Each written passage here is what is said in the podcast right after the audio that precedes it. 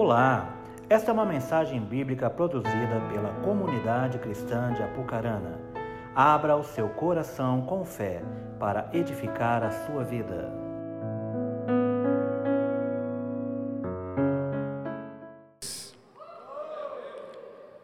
Fala glória a Deus. Tá comendo unha, tá ansiosa minha filha. Calma. 1 Pedro 2.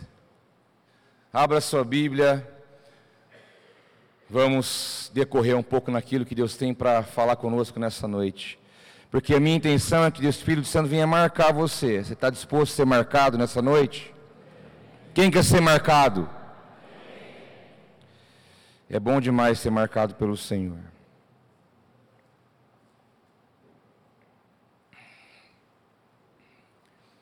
1 Pedro capítulo 2,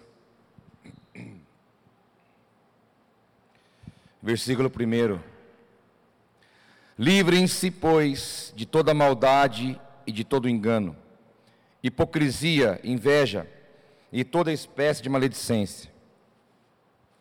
Como crianças recém-nascidas, desejem de, de coração o leite espiritual puro, para que por meio dele cresçam para a salvação Agora que provaram que o Senhor é bom, à medida que se aproximam dele a pedra viva, rejeitada pelos homens, mas escolhida por Deus e preciosa para ele. Vocês também estão sendo utilizados como pedras vivas na edificação de uma casa espiritual, para serem sacerdócio santo, oferecendo sacrifícios espirituais aceitáveis a Deus por meio de Jesus Cristo. Pois assim é dito na Escritura: Eis que põe em Sião uma pedra angular, escolhida e preciosa, e aquele que nela confia jamais será envergonhado. Portanto, para vocês, os que creem, esta pedra é preciosa, mas para os que não creem, a pedra que os construtores rejeitaram tornou-se a pedra angular e a pedra de tropeço e rocha que faz cair. Os que não creem tropeçam, porque desobedecem a mensagem para o que também foram destinados. Vocês, porém, são geração eleita, sacerdócio real, nação santa, povo exclusivo de Deus, para anunciar as grandezas daquele que os chamou das trevas para a sua maravilhosa luz. Antes vocês nem sequer eram povo, mas agora são povo de Deus. Não haviam recebido misericórdia, mas agora a receberam. Pai, em nome de Jesus, queremos mergulhar na Sua verdade, que Teu Espírito venha traduzir aquilo que o Senhor quer falar e imprimir dentro de nós. Deus, que toda a mente seja aberta e coração também preparado para receber a semente dos seus princípios e da sua promessa. Que possamos sair daqui investidos daquilo que o Senhor tem e aquilo que o Senhor pensa e aquilo que o Senhor quer de nós. Nós oramos e te agradecemos em nome de Jesus. Nós vemos aqui Pedro, o apóstolo Pedro, falando sobre uma classificação de pessoas. O apóstolo Pedro, quando ele se converteu e foi chamado por Jesus, ainda como um pescador, a ideia de Pedro, mesmo depois da descida do Espírito sobre eles em Atos, onde eles foram cheios do Espírito Santo, Pedro tinha um pensamento: vamos pegar, pregar a palavra somente para os judeus. O judeu, o hebreu, o israelita é a mesma coisa, descendentes puros. Tanto é que esse tipo de pensamento deu até confusão na igreja primitiva.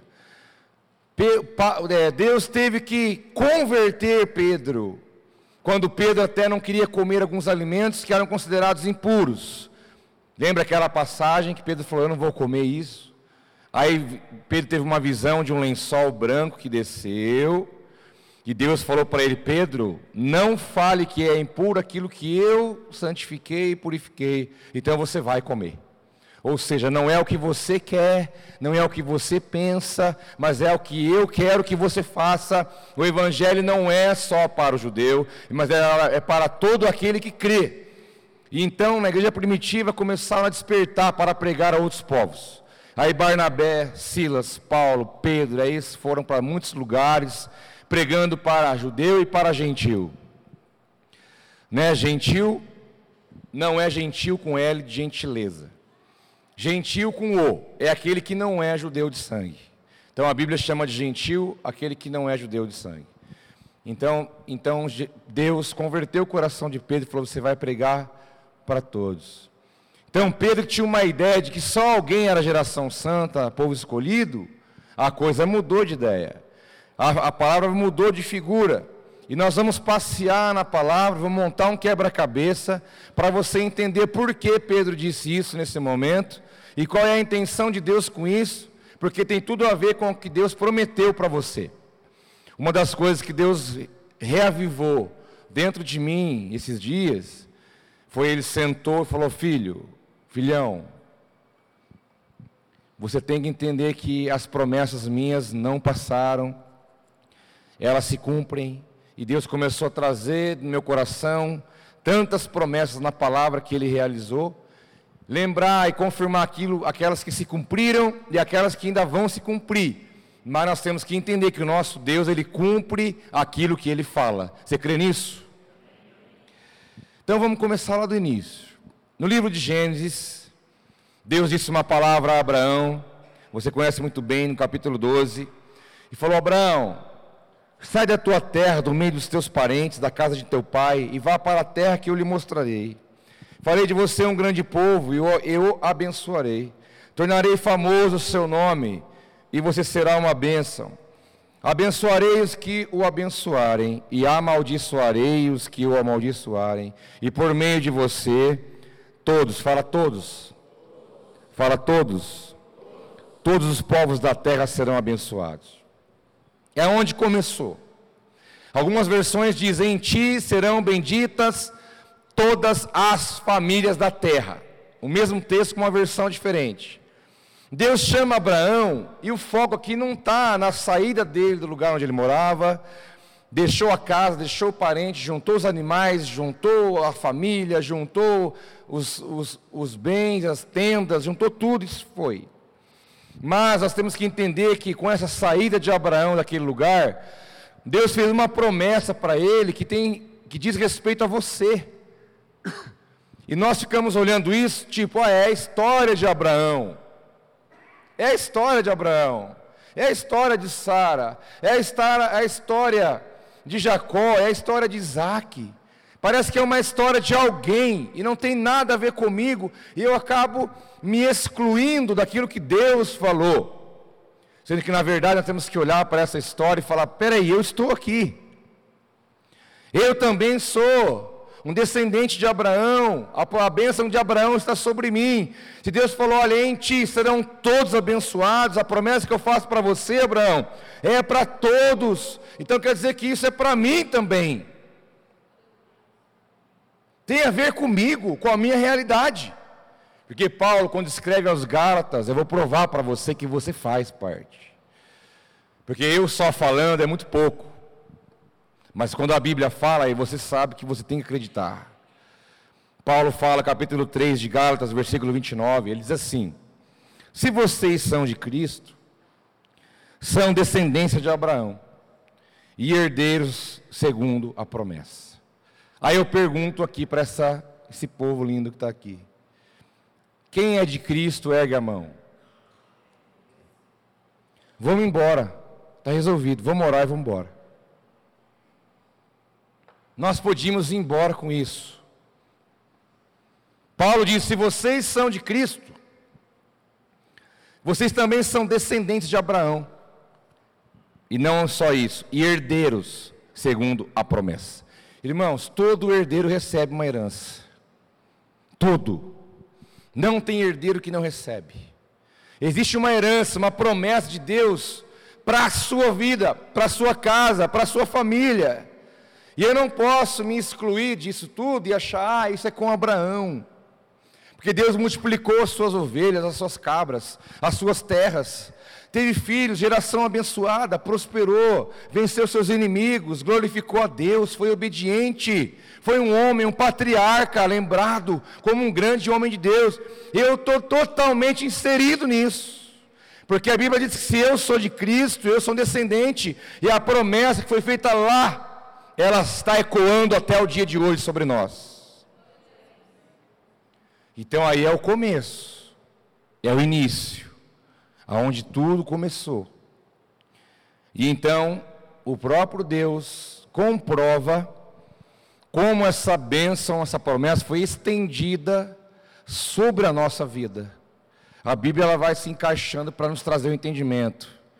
No Evangelho de João, capítulo 1, versículos 11 diz: Jesus veio para o que era seu, mas os seus não receberam. Né? Jesus veio para os judeus e os judeus não, não receberam. Eu encontrei um monte de judeu lá que não crê em Jesus. Jesus não é o Messias. Jesus não é. Mas encontrei um monte de judeus, rabinos, nós cremos que ele é o Messias. Nós cremos que ele vai voltar para nos buscar. Então aqui a Bíblia está correta quando diz que alguns não receberam, não creram nele. Mas a Bíblia continua dizendo: contudo, aos que o receberam, aos que creram em seu nome, deu-lhes o direito de se tornarem filhos de Deus. Nesse caso, ele estendeu, já que vocês não creram todos, então é o seguinte: todos aqueles que crerem se tornarão filhos e herdeiros da promessa. E o texto continua: os quais não nasceram por descendência natural, nem pela vontade da carne, nem pela vontade de algum homem, mas nasceram de Deus. Então você pode ter não nascido lá, não ter sangue, não importa. Você é porque Deus quer que você seja. E ponto final. Você cantou isso hoje aqui. Você cantou essa verdade. O Pai me adotou. É o que está dizendo aqui no Evangelho de João, capítulo 1. A Bíblia diz que o Pai nos adotou como seu povo, como seus filhos, e nós somos co-herdeiros em Cristo. O que é co-herdeiro? Eu herdo junto com alguém. Então, o povo escolhido, o judeu israelita da promessa, aquele povo que saiu lá do Egito, caminhou pelo deserto, entrou em Canaã, na terra prometida, aquele povo que Moisés conduziu, o povo que Josué conduziu, o povo que Davi lutou, o povo ao qual Davi reinou, o povo ao qual os profetas se levantaram para falar com eles, esse povo que está até hoje vivendo, nós vamos herdar juntamente com eles, porque nós somos adotados co-herdeiros em Cristo, porque Deus estendeu a promessa dele sobre a sua vida. Então você tem que entender qual é a sua identidade. Você tem que entender quem você é. Porque isso não é uma informação. Eu estou falando de uma realidade espiritual. Espiritual. Agora eu sei porque, mais ainda do que nunca, porque alguns milagres de Deus acontecem na nossa vida quando ninguém mais pode fazer nada por nós. Agora eu sei porque eu estava numa estrada deserta, no meio de uma savana, no meio da África, aonde um homem passou de bicicleta e falou: Ih, esquece, aqui não passa ninguém. Ou vocês vão ficar aí, vai ficar dias parado. Aqui não passa ninguém. É uma estrada deserta. Estavam os quatro homens de Deus ali parados, quatro ou cinco, carro quebrado, nenhuma alma viva, mas de repente surgiu um anjo lá, lá longe, numa carreta. E ele chegou e nos socorreu e falou: Não, toque, vocês precisam. E, e te dou mais do que você precisa. Sabe por quê? Porque Deus cuida dos seus. Jamais nós ficaríamos ali. Nem tivesse que vir um anjo de verdade, segundo a Escritura. Deus enviou um anjo, um homem natural, para nos socorrer e foi embora. Nós andamos quilômetros, 16 horas de estrada, e nós vimos, se eu vi, não vi quase carro.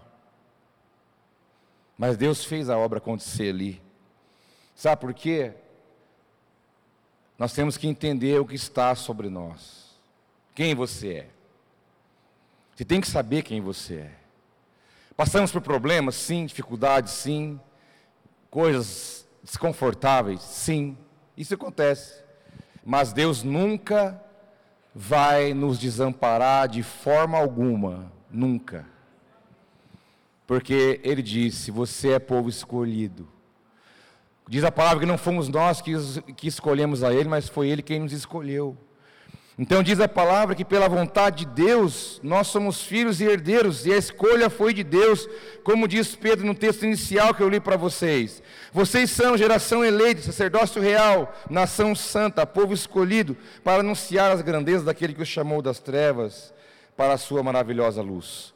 Porque em Êxodo capítulo 19, versículo 6 diz: Vocês serão para mim um reino de sacerdotes e uma nação santa. Então existe Israel geográfico existe. Que está lá, uma nação, um pedacinho de terra que você viu no meio de um monte de lugares grandes. Lá é o Israel geográfico, uma terra, um povo, uma cultura, e assim como todos os lugares. Que tem a promessa de Deus para eles lá. Por isso que vem países de fora comprar o que eles escolhem. Como pode alguém de fora que tem fartura de água, tecnologia e tudo mais, ir lá comprar deles? Que são pequenininhos, pequenininhos, mas eles têm a bênção, essa é a diferença. Há uma bênção naquele lugar, não é a terra que é santa, é o povo que escolhido que está lá, é diferente. E aonde eles vão, que eles tocam vira ouro. Já percebeu isso? Aquele que está debaixo de uma bênção, de uma promessa de Deus, aonde ele vai, a coisa acontece. A coisa acontece. Pastor Carlos e a pastora Vera estão lá em Moçambique. Chegou numa aldeia, ninguém, todo mundo parado, não fazia nada, cozido. Falou: Pera aí, gente, vamos, vamos mover, vamos construir um barco, vocês vão pescar. Construir o barco, os caras pilotando, lançando um rei de madrugada na moeda deles. O quilo pescava num, custo de 80, vendia por 300. Olha para você ver. Dali a pouco, sobrou um dinheiro, vamos construir outro barco. Agora vamos construir um outro barco, três barcos. O povo trabalhando, pescando, já tem uma equipe, uma empresa buscando, levando, vendendo, realizando, porque chegou, era um deserto, chegou, não tinha vida, não tinha produção, não tinha provisão, não tinha nada, mas aonde um homem, uma mulher de Deus chega, a bênção de Deus está presente. Pode ser que a empresa que vocês trabalham, ela é abençoada porque você está lá. Então para de história, de ficar reclamando, ah, esse lugar é ruim, ah, esse lugar não sei o quê, ah, esse lugar não sei o quê. Pelo amor de Deus, assuma o teu lugar e muda esse ambiente. Porque José, até preso, ele prosperou. José, numa cadeia mal cheirosa, escura e fria, ele foi eleito como presidente do sindicato dos presos que quando o rei falou, ah, eu preciso de alguém, falou, ah, tem alguém lá, é ele. Porque a bênção estava sobre a vida dele. E aonde ele, não interessa onde ele estivesse, aonde ele estava, a bênção de Deus era com ele. Então a nossa dependência não está no homem, não está no lugar, não está no sistema, mas está em Deus. Nós dependemos de Deus. A bênção faz a diferença em nossas vidas, totalmente. O Israel geográfico está lá. Mas existe um Israel espiritual. Existe. Que você está inserido nele. Você foi escolhido. Você foi eleito. Você foi justificado. Você foi recebido como filho. Você tem direito a uma promessa, uma herança. Então Deus te chamou para fazer parte dessa realidade. Agora, quando alguns começam a andar na derrota, na murmuração, na vida negativa, a coisa não vai, a coisa não anda, é porque alguma coisa está errada. E posso dizer, está errada com você. Com Deus não está errado. Pode estar errado com você, se você não tem vivido a realidade daquilo que Deus tem para a sua vida. E eu quero que você fique bravo comigo mesmo, eu quero que você fique bravo comigo. Porque eu estou te dizendo que o errado é você.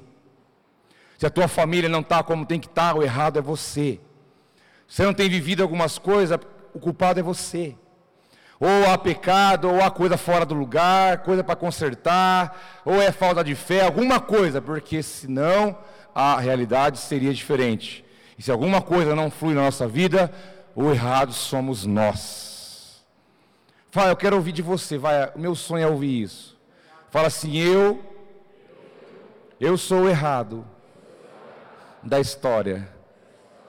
Você não fala isso para toda hora, né? Aliás, tem algumas esposas que falam: você nunca reconhece que está errado. Será que é um revelamento? E o marido fala para a esposa: Eu nunca, você nunca pediu perdão para mim. Você nunca reconheceu que você estava errado. Mas hoje ficou gravado um coral, você dizendo: Eu sou errado. Isso é bonito, porque isso coloca você no lugar, na condição que você está, e a fé pode te levar a estar no lugar certo. Eu só posso chegar no lugar certo se eu entender que eu estou errado. Se eu entender qual é a atmosfera que a minha vida se encontra. Há uma teologia chamada teologia da substituição, que crê que Deus tinha um propósito na vida de um povo, e esse povo falhou, Deus mandou esse povo embora, e ele elegeu outro povo, que no caso somos nós. E a Bíblia não fala isso, mas há quem fala sobre isso. Deus não abriu mão do povo de Israel para pegar você. Ele pegou você e juntou com o seu próprio povo. Eu vou provar para você em Romanos capítulo 11, versículo 1. Perguntou, pois, acaso Deus rejeitou o seu povo? De maneira nenhuma, diz Paulo. Eu mesmo sou israelita, descendente de Abraão, da tribo de Benjamim. Versículo 7. Quer dizer então Israel não conseguiu aquilo que tanto buscava, mas os eleitos o obtiveram e os demais foram endurecidos. Versículo 11. Novamente pergunto: acaso tropeçaram para que ficassem caídos? De maneira nenhuma. Ao contrário, por causa da transgressão deles, veio salvação para os gentios, para provocar ciúme em Israel. Deus não abriu mão do seu povo lá atrás. O povo, toda a história que você lê na Bíblia é sobre um povo. E é sobre esse povo que eu estou dizendo. Deus não abriu mão deles. Paulo diz: de maneira nenhuma, eu sou israelita, descendente de Abraão, tribo de Benjamim, e Deus não abriu mão de mim. Eu continuo dentro do propósito de Deus, sou fariseu dos fariseus, eu sou romano, eu tenho direito, Deus está comigo, a promessa dele está sobre mim, Deus não abriu mão de nós, mas porque alguém tropeçou, porque alguém desobedeceu, porque alguém transgrediu, então a salvação foi estendida para todos. Então Deus não substituiu, mas Ele aumentou o alcance da sua promessa. Uma coisa que Deus me disse esses dias foi: para de orar por aquilo que eu já te dei. Falei, mas, falei, mas fala de novo. para de orar por aquilo que eu já te dei. Tem coisas que eu já te dei. Para que você ficar orando por uma coisa que eu já te dei? Aí vem uma ilustração para você entender o que eu quero dizer. Imagine você aqui, pai de um menino, adolescente de uns 13 anos, tá? O menino é desesperado para dirigir.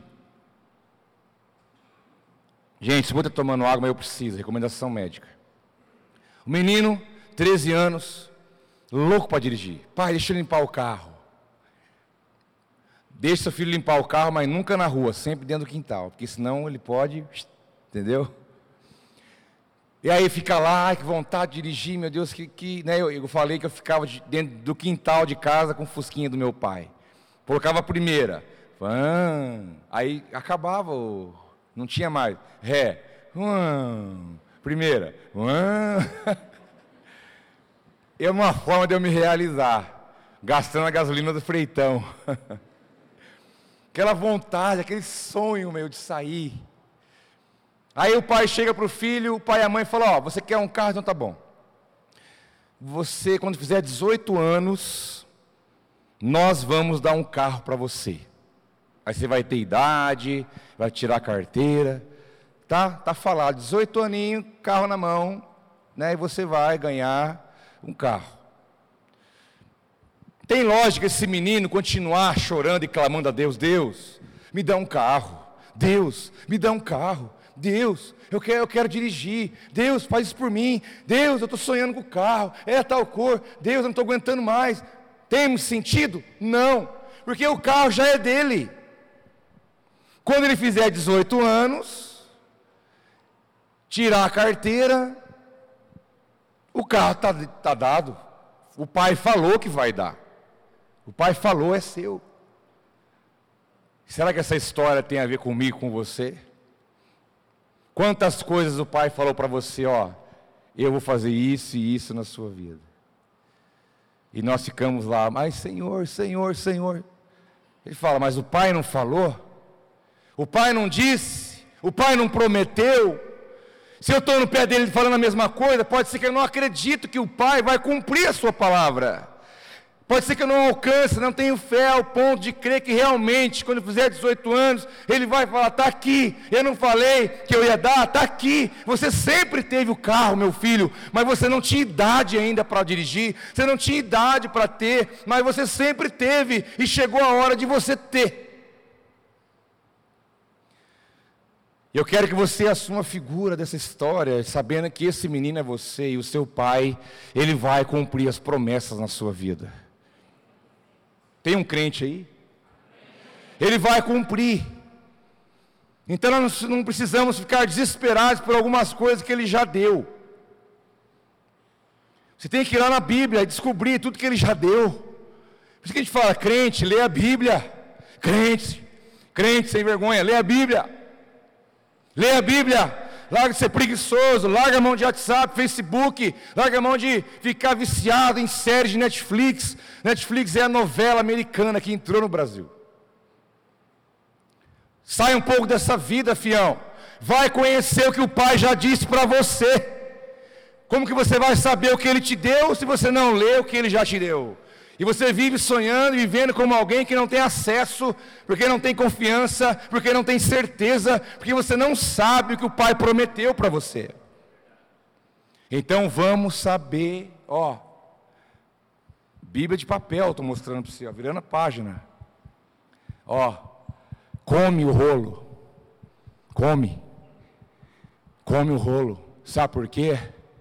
Que quando chegar a 18 anos, né? No dia do seu aniversário de 18 anos, você vai acordar e vai saber, é hoje. Ele falou que era hoje, quando eu fizer 18. É hoje que ele vai fazer. Agora, se eu não leio não conheço, eu vou acordar e não vou esperar nada. Porque eu não sei o que ele falou para mim. Eu não sei qual é a sua promessa, eu não sei qual é a tua palavra. Então nós precisamos, porque ó, vou te falar uma coisa. Esse diabo da figura mitológica, de garfo, rabo com ponta, chifre. Esse diabo mitológico, ele não existe. Tá? Esse diabo mitológico não existe. Caldeirão de fogo, aí você fervendo lá no meio, ele furando tua costela, né? Isso não existe. Mas o diabo, ele existe, sabe como? A hora que você vai ler a Bíblia, ele sopra no teu ouvido. Sono. Você ele sobra no teu ouvido, resolve mais essa coisa. Ele sobra no teu ouvido, viu? Você não tem tempo, corre, vai fazer, não para. Ele sobra no teu ouvido, você não vai conseguir, não dá jeito. Esse diabo mitológico não existe, mas existe um diabo verdadeiro, o espírito, que trabalha 24 horas por dia para você não conhecer a palavra do seu pai. Porque o diabo sabe o poder que é um filho que conhece a vontade do pai. Ele sabe qual é a vida de um filho que conhece de fato quem o pai é. E ele trabalha de todas as maneiras para que nós não o conhecemos. E aí ele usa uma arma muito forte chamada distração. Aí distrai com coisas, distrai com preocupações, situações, pessoas, fatos, acontecimentos, e o rolo vai ficando, a palavra vai ficando para trás. É preciso mergulhar nessa realidade, porque é uma realidade espiritual. Eu vou provar para você porque é espiritual. Eu vou mostrar para você tudo que aconteceu com a tua vida espiritualmente falando. No livro de Romanos, capítulo 11, versículo 17, diz: Se alguns ramos foram cortados, e você, sendo oliveira brava, foi enxertado entre os outros, e agora participa da seiva que vem da raiz da oliveira. Não se glorie contra esses ramos. Vou explicar. Sendo você oliveira brava, o que, é oliveira brava? É o sicômoro. É a oliveira que dá fruto, mas o fruto é ruim. É a árvore que Zaqueu subiu para ver Jesus passar. Sendo você fiqueira brava, você foi enxertado entre os outros, e agora você participa da seiva que vem da raiz da oliveira. A oliveira verdadeira é Cristo. Então, ó, olha a matemática comigo. Como diz o pastor Sandy. Pastor Sandy, nós vamos viajar a tal lugar, tem que comprar tantos pães para dar para as crianças, tem que passar em tal lugar, quantos quilômetros. Ele fala, pastor, para, para, temos que fazer a matemática. E eu te falo agora para você fazer matemática comigo. Ó, primeiro, você é oliveira brava, certo? A oliveira brava não dava fruto.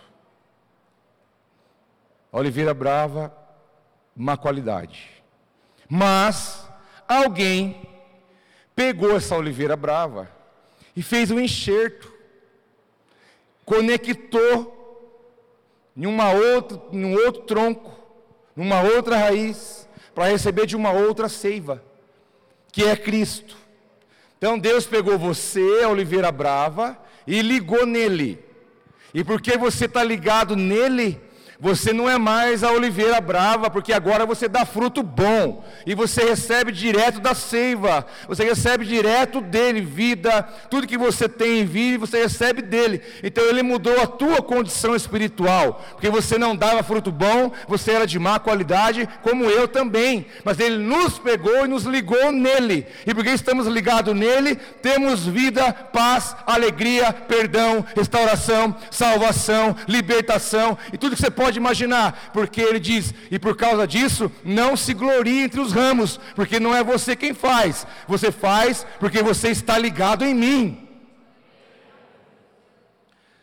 Até cansei. É a matemática. Pegou, conectou. Um galho seco, uma figueira brava, ligado num tronco vivo, como Jesus, ele vai dar muito fruto e fruto bom. Vai mudar de figueira brava para uma figueira produtiva. Ele diz: Os ramos cortados foram cortados para que eu fosse enxertado. Eles, porém, foram cortados devido à incredulidade. E você permanece pela fé. Não se orgulhe, mas tema. Que diz a palavra: alguns galhos foram cortados, estavam ligados diretamente em Cristo. Tinham direito de estar ali. Mas, diz a palavra, não creram. Não acreditaram, cortou.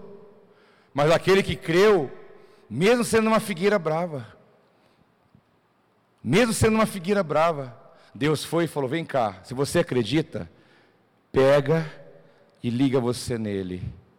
E a partir daí a tua vida vai ser totalmente transformada, porque você vai receber da seiva que é Jesus.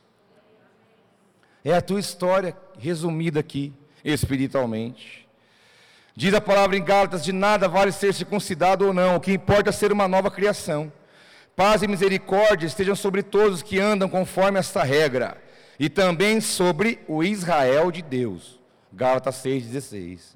Por isso que eu falo: tem um Israel geográfico, uma terra, uma nação, mas tem um Israel espiritual que a Bíblia nos apresenta, que é você, Israel de Deus, nação santa, povo escolhido, sacerdócio real. É isso que a palavra tem para você. Mas nós podemos viver alheio a essas verdades. Porque não basta você ouvir e ah, ah, que legal, que interessante. Se essa verdade não for traduzida e ela não for e ela não entrar dentro do teu espírito, você não vai viver essa realidade. Irmãos, é impressionante, é algo assim. Estávamos andando de Galiléia para Jerusalém, no meio do deserto da Judéia. Tudo areia e pedra. Alguém já falou que tinha uma montanha assim, é, e tudo cheio de degrau. Eu falei, nossa, parece que foi feito pela natureza, desgaste. Ele disse, não. Eles vão cortando a montanha, corta, daí em cima corta, depois corta, faz uma arquibancada no morro. Morro não, a montanha enorme. E eles plantam naqueles degraus. Aí fica uma plantação assim, subindo, interessante. No meio, eles tiram todas as pedras, plantam ali. Irmãos, E aonde eles lançam a semente, a semente nasce.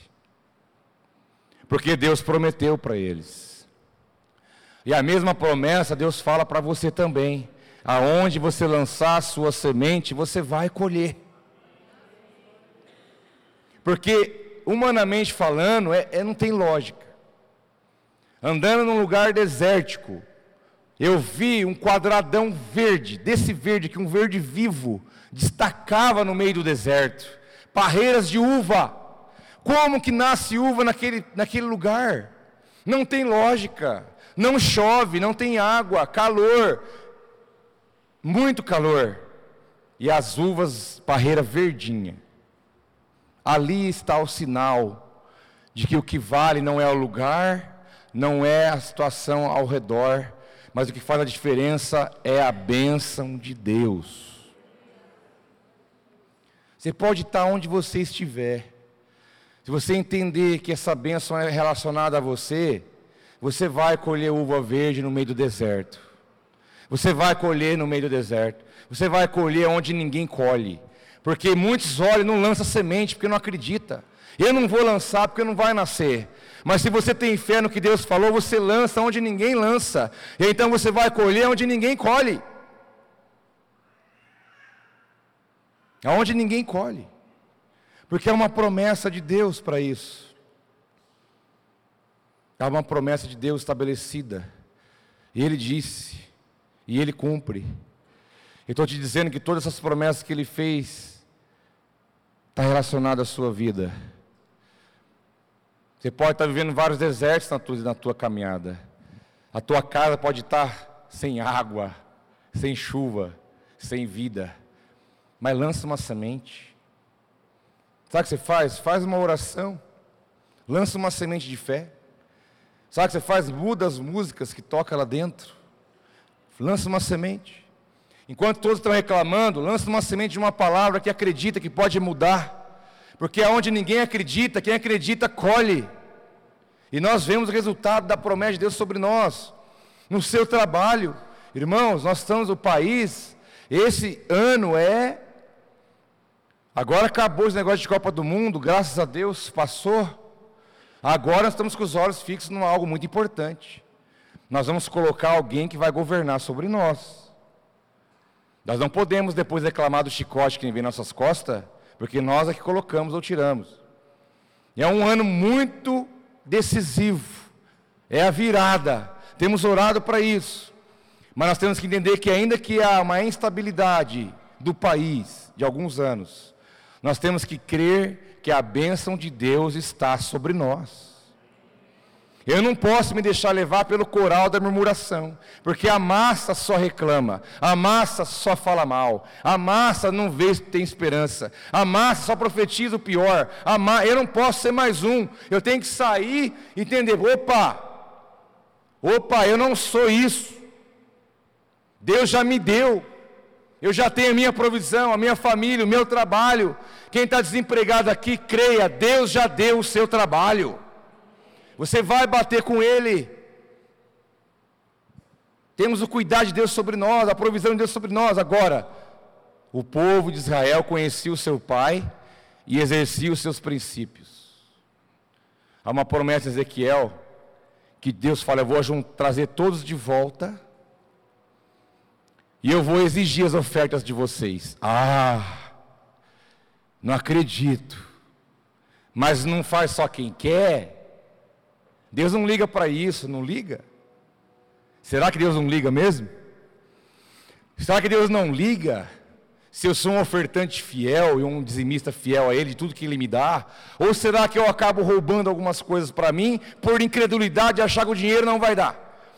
Aí esse continuará no cântico da murmuração do Egito, porque as bênçãos são condicionais.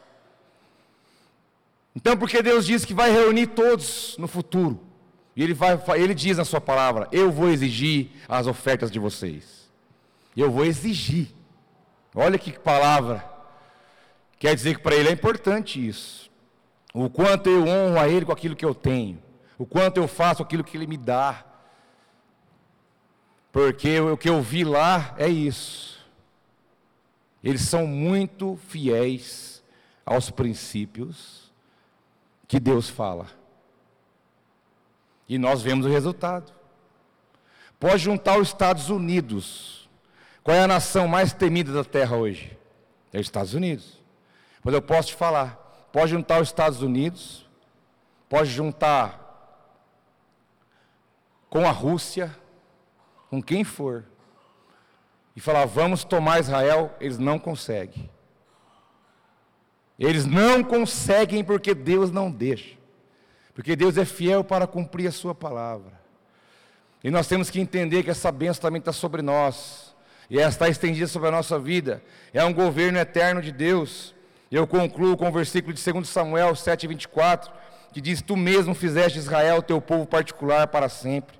E tu, ó Senhor, te tornaste o seu Deus. Agora, Senhor Deus, confirma para sempre a promessa que fizeste a respeito do teu servo e da sua descendência Faze como prometeste, diz a palavra. Você tem que acordar de manhã, acordar de manhã, amanhã cedo. Segunda-feira é um dia bom para essas coisas, né? Segunda-feira é o dia dos começos, ainda que, a semana começa hoje. Acorda amanhã, mas acorda diferente, meu irmão. Sabe? Olha no espelho e fala que, olha para você e fala para você mesmo quem você é em Deus. Olha para o espelho e fala: Ó, eis aqui está um escolhido de Deus. Aqui está um povo santo, um sacerdócio real. Aqui está alguém que vai começar o dia debaixo das promessas do Senhor. Aqui está alguém que vai prosperar, assim como Jacó prosperou na crise, eu vou prosperar também, porque a bênção de Deus está sobre mim. O amortecedor do crente tem que durar mais. Você dá risada, é verdade. O irmão chegou para mim e falou assim: Pastor, eu faz 11 anos que eu ando com esse amortecedor. Falei: Eita glória, ele está aqui, ele está ouvindo, estou testemunhando, irmão. Comprei de amortecedor novo e não troco, fica lá guardado. O pneu do crente tem que durar mais. Tem que andar mais quilometragem. O seu gás tem que durar mais. Tem uns que o gás dura cinco anos, porque não faz comida em casa, mas tudo bem. Vão pôr a mão no fogão aí, meu povo. Nem vou falar quem vai ficar ruim, né? Mas eu tenho um aqui dentro que está nessa situação. eu brinco com ele. Sabe por quê? A Bíblia diz que tinha um povo que andava no deserto. Eles andaram 40 anos com a mesma havaiana. Mas o piá cresce. E o dedão não saía para fora. Crescia junto com ele, uai. Como é que pode um mistério desse? Não tinha loja para comprar, não tinha nada. A Bíblia diz que a roupa deles não desgastava. Pior, mais milagre do que não gastar é a roupa crescer junto com o corpo. Você parou para imaginar isso? 40 anos e a roupa deles não gastaram, os calçados não gastaram, Deus manteve isso na vida deles. Por quê? Porque a bênção de Deus estava sobre eles. Tinha hora que eles davam desobedecida, eles davam meio, meio daquele jeito, mas é o povo escolhido de Deus, é igual você. Você também dá umas pá, vai, não vai, vai, né? Quem sabe agora vai. Deus olha para você e fala, mas é o povo que eu escolhi. Deus fala, eu sou apaixonado por esse povo. Jesus fala, essa noiva que eu vou buscar. Ela está meio assim, mas ela vai ficar bonita. Porque eu estou embelezando esta noiva, eu estou preparando ela, eu estou trabalhando na vida dela, eu estou fazendo uma obra na vida dela, porque um dia o nosso rei vai vir nos buscar. E é essa noiva que ele vai vir buscar, é a igreja que precisa saber quem é, é escolhido sim para morar com Ele para toda a eternidade. Não é agora só que você está vindo na igreja, meu filho. Existe uma eternidade diante de nós. Eclesiastes fala: Deus plantou a eternidade no coração do homem, e essa verdade é o governo de Cristo estabelecido sobre nós, desde já para todos sempre. A sua cebolinha tem que ser maior que a dos outros. Falei que fui numa casa, cebolinha parecia um pé de cana. Falei, oxe, mas que, que é isso? Irmãos, era um talo de cebolinha. Falei, isso não é cebolinha nunca. Um talo desse, desse calibre. Se arrancar e dar em um, mata. Plantado sabe aonde? Numa latinha de tinta. De vez em quando uma casquinha de ovo ali, mas. Falei, pela madrugada, que cebolinha. Eu tinha que ter tirado uma foto. Nós às vezes não damos valor para coisas pequenas e detalhes simples. Mas a bênção de Abraão na tua vida faz a diferença. Aonde ninguém vai, você vai. Aonde ninguém colhe, você colhe. Aonde ninguém consegue, você consegue. Por isso que bota um filho de crente na aula de teclado, dá uma semana tocando quarta sinfonia de bar. Pode ver, isso é o testemunho de muitos. Chega lá, está tocando, tal, música. Nossa, quanto tempo ele está na aula? Não, faz dois meses. Não acredito. É o filho do crente. É o filho que está debaixo dessa promessa também. Ele tem que ir bem naquilo que ele faz. Ele tem que ser inteligente, abençoado, próspero, mas nunca orgulhoso, porque nós sabemos que nós éramos uma figueira brava. Mas Jesus nos enxertou nele. Então tudo que temos de bênção e provisão, a glória é dele. E nós vivemos isso pelo amor e pela graça, pelas suas promessas. Vamos ficar em pé um instante para a gente orar?